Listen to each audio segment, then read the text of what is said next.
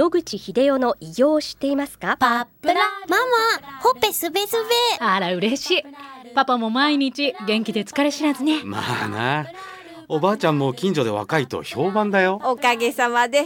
おじいさんいつまでも健康で幸せですね。うん。野口英世の医師により開発されたパプラール。老化や万病のもと活性酸素を分解してあなたの健康を守ります80年のロングセラー使い続けた人が知っている安心の品質と効果。その悩みいつまで我慢しますか？まずはお試しを。お問い合わせは東洋厚生製薬所へ。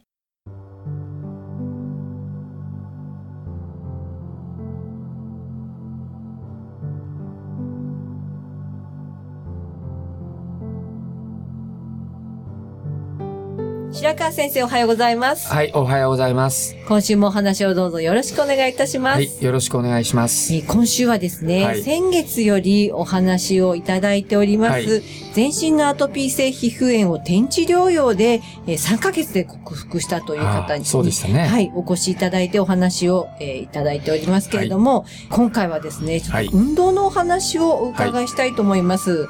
どうぞよろしくお願いいたします。はいよろしくお願いいたしよろしくおます。願いしますあり。がとうございます。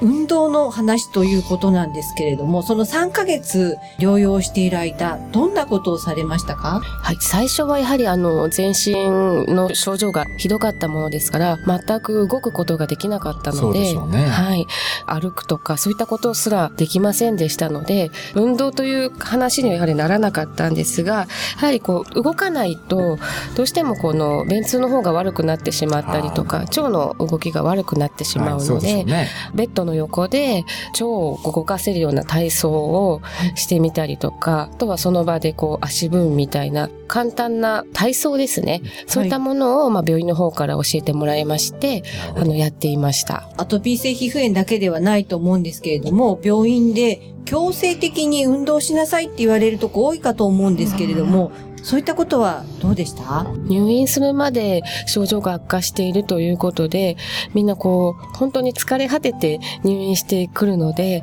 あまりそういったことに対して運動しなさいってこう、葉っぱをかけるようなことは全くありませんでした。はい。なので、こう、体を動かせるようになって、自分の範疇で、まあ、できたら、やったらっていうことでしたね。どれくらいやったら効果が見えたんでしょうか？そうですね。体操は本当に症状が良くなってくれば、自分で進んでやりたいと思うようになるので、まあ、1ヶ月ぐらい経つと動かせるようになっていったので、体操をやりながら、ちょっとやはり外出がなかなか難しかったので、病院の廊下を歩いたりだとか、あとは階段の上り下りをちょっとしてみたりとか、そういうところから始めました。どれくらい階段登れました？最初手すりに捕まってうんこう一歩一歩登るっていうくらいちょっと全身ひどかったので、うんこうやろうという気持ちに全くなれなかったんですねそう。でしょうね。はい。なんで、本当に自然と体が動かせるようになると、なんでしょうね、やってみようと思うんですね。運動は免疫と関係してますもんね。運動すると血液循環が上がって、血流が訴えすると免疫細胞ってダメになっちゃうんですね。ですから、軽く運動入院中でも、アトピー性皮膚炎に限らず、いろんな患者さんにお願いしてる理由は、その免疫を上げると、あるいは維持するという意味でね、重要だっていうふうに捉えられてるから、患者さんにはしんどいかもしれませんけども、やってくださいということになってるんだと思います。ですので、重症の方にも少しでも動いて、免疫系が維持するってことは重要なことだと思います。1ヶ月ぐらいは大変だったということなんですけれども、その後少し動けるようになった後はどんなことをされていたんですか？はい。ずっと病院の中にいるのがやっぱり、辛くなってくるので、やっぱ人間外に出たいって思うんですよね。なので、あまりこう日の当たらない早朝にウォーキングを始めました。そこが一番手っ取り早いんじゃないかということで、はい、ウォーキングから始めました。あの、シーズンが夏だったので、まあ朝早い方が気持ちいいでしょうね。はい。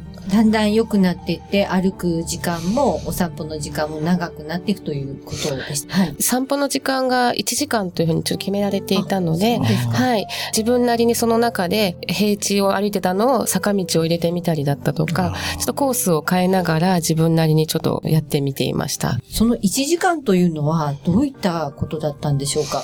そもそものその治療の主体になっているものがお風呂に入るっていうことでしたので、そこを削ってっていうわけにはいかなかったので、1時間というふうに決めていたのと、あとはあまり疲れすぎて、このお風呂に入る体力がなくなってしまうっていうのも良くないなということで、多分決められていたんだと思います。その、だんだんと動けるようになっていったということなんですけれども、お散歩の時間も長くなり、最後の方はどんな感じになってきましたか、入院していた場所が高山という場所で、とてもこう自然いっぱいのところだったんですね。はあそうでしょうねはい、だんだんこう歩いてると、走りたいっていう気持ちが湧いてきてですね、もともと入院する前はそんな走ったりするタイプじゃなかったんですが、もうそれぐらい気持ちが開放的になって、症状も良くなって、ウォーキングの最後はいつも3分ぐらいかですかね、猛ダッシュして、すごいですね。はい、田んぼのあぜ道を走って、すごいですね。喜び、喜んでました。最初に来た時はもう動きすら、ベッドの上から動きすらできなかった人がね、はい。3ヶ月経つと猛ダッシュができるぐらいにまで回復するわけですからね、はい。やっぱり素晴らしいことで徐々にペースを上げていくってことが必要だってことがよくわかりますね。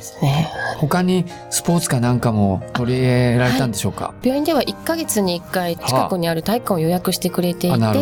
自由にこう運動をしましょうっていう日がありまして、私は3ヶ月のうち3回そういう機会があったんですが、1回目はやはりとてもまだ。難しくていけなかったんですが、2回体育館の運動に参加して、バドミントン何十年かぶりに やって、ああ、私もうこんなにバドミントンもできるようになってるって、はい、感動したのを覚えてますね。あはい。そうでしたか。素晴らしいですね。はい。そのね、だんだんと動けるようになって、最後は普通の人以上に動けるようになってその相乗効果が素晴らしいなと。素晴らしいですねはい。ありがとうございます。えーまた、この先のお話は来週伺いたいと思いますので、よろしくお願いいたします。ありがとうございます。ありがとうございました。お話の相手は FM 西東京の飯島千尋でした。日々進化するがん治療。一般的な治療では無理と言われてしまったんですが。諦めない。独自の治療法を提案。これまでの治療がとても辛くて。まずは痛みを与えない。安心できる希望の治療を。赤坂フロイデクリニック。お問い合わせご予約は電話0364347111 0364347111